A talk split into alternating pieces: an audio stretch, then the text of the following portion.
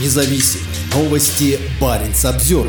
Следующим российским атомным ледоколом станет Ленинград. Церемония закладки судна состоится 26 января, в день годовщины окончания блокады Ленинграда во время Второй мировой войны. Холодный ветер ностальгии по советским временам дует над Россией, использующей Вторую мировую войну для оправдания своей войны против Украины. Не случайно, что закладка следующего атомного ледокола на Балтийском заводе в Санкт-Петербурге пройдет в день, когда будет отмечаться 80-летие окончания немецко-фашистской блокады города, который тогда назывался Ленинград. Изначально судну планировали дать имя Сахалин, но, как написала в своем телеграм-канале спикер Совета Федерации Валентина Матвиенко, теперь принято официальное решение назвать его Ленинград. Санкт-Петербург назывался Ленинградом с 1924 по 1991 годы. Это уже второй ледокол, который будет носить не имя географического объекта в Арктике. Осенью прошлого года Владимир Путин одобрил предложение изменить название еще одного ледокола с Камчатки на Сталинград. Его начнут строить в 2025 году.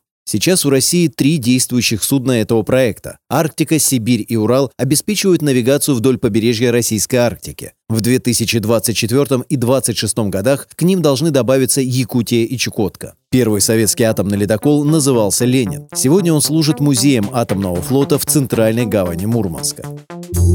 Баренц обзервер